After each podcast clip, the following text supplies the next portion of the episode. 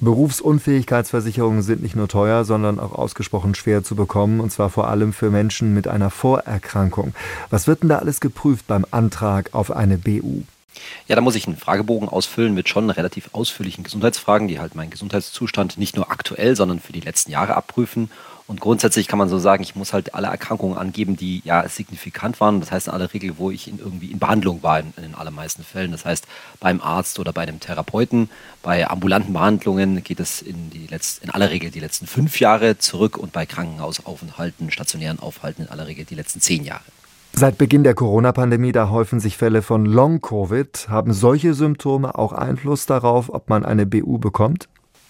Ja, in aller, in aller Regel tatsächlich ja, denn Long-Covid ist ja meistens auch mit durchaus erheblichen Gesundheitsproblemen verbunden und das muss ich definitiv angeben und das kann halt dann dazu führen, dass ich zum Beispiel einen Leistungsausschluss bekomme für Long-Covid, aber noch wahrscheinlicher auch einen Zuschlag, das heißt, ich muss mehr bezahlen als ein üblicher Fall ohne Long-Covid, hat aber den Vorteil dann, dass es, wenn ich mehr bezahle, dass ich es zumindest auch versichert habe, denn tatsächlich kann ja Covid oder Long-Covid auch tatsächlich zu einer Berufsunfähigkeit führen und dann will ich das schon versichert haben. Im schlimmsten Fall bekomme ich leider zumindest bei dem, bei dem jeweiligen Versicherer keine Berufsunfähigkeitsversicherung, muss es dann woanders versuchen. Da sind die Versicherer relativ unterschiedlich, wie sie mit den ja konkreten Ausprägungen von Long-Covid umgehen. Und was ist mit psychischen Krankheiten, Depressionen oder Burnout? Ja, das ist das größte Problem beim Abschluss einer Berufsunfähigkeitsversicherung, wenn ich eben in Psychotherapie in den letzten Jahren war. Denn man muss sich ja vor Augen halten, dass gerade psychische Krankheiten wiederum der häufigste Grund für Berufsunfähigkeit sind. Das heißt, das ist das Wahrscheinlichste, warum ich die Versicherung tatsächlich brauche. Ne? Im Job zu großer Stress, Burnout und sowas. Und wenn ich da schon eben vorerkrankt bin, dann ist es sehr, sehr schwierig, tatsächlich überhaupt eine Berufsunfähigkeitsversicherung zu bekommen. Und in dem Fall wird mir wahrscheinlich keine andere Wahl bleiben, wenn ich dann eben nichts bekomme, als noch zu warten, bis dann die entsprechende Episode oder die entsprechende Behandlung mindestens mal fünf Jahre her ist und es dann erneut zu versuchen. Würden Sie denn auf jeden Fall empfehlen, eine Berufsunfähigkeitsversicherung abzuschließen?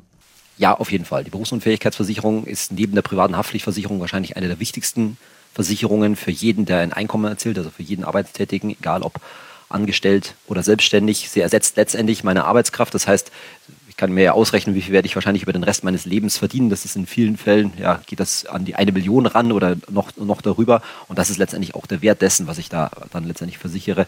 Denn wenn ich halt ja, berufsunfähig werde, meinen Job nicht mehr ausüben kann, dann bin ich ja grundsätzlich in Gefahr, hier in ja, Sozialversicherungsfall zu, äh, zu, werden, also nur noch Sozialleistungen zu bekommen. Und wenn ich annähernd meinen Lebensstand halten möchte, dann ist die Berufsunfähigkeitsversicherung da eine elementare Stütze. Und selbst wenn ich das äh, bestimmte Ausschlüsse bekomme in meinem Vertrag, sollte man sie trotzdem abschließen, weil es kann ja trotzdem anderer Grund sein. Ne? Also ich kann meinetwegen einen Ausschluss für den Rücken drin haben, also mein Rücken ist nicht versichert und trotzdem dann wegen psychischen Gründen zum Beispiel berufsunfähig werden und das ist ja dann trotzdem versichert. Und wie teuer darf die sein, die BU?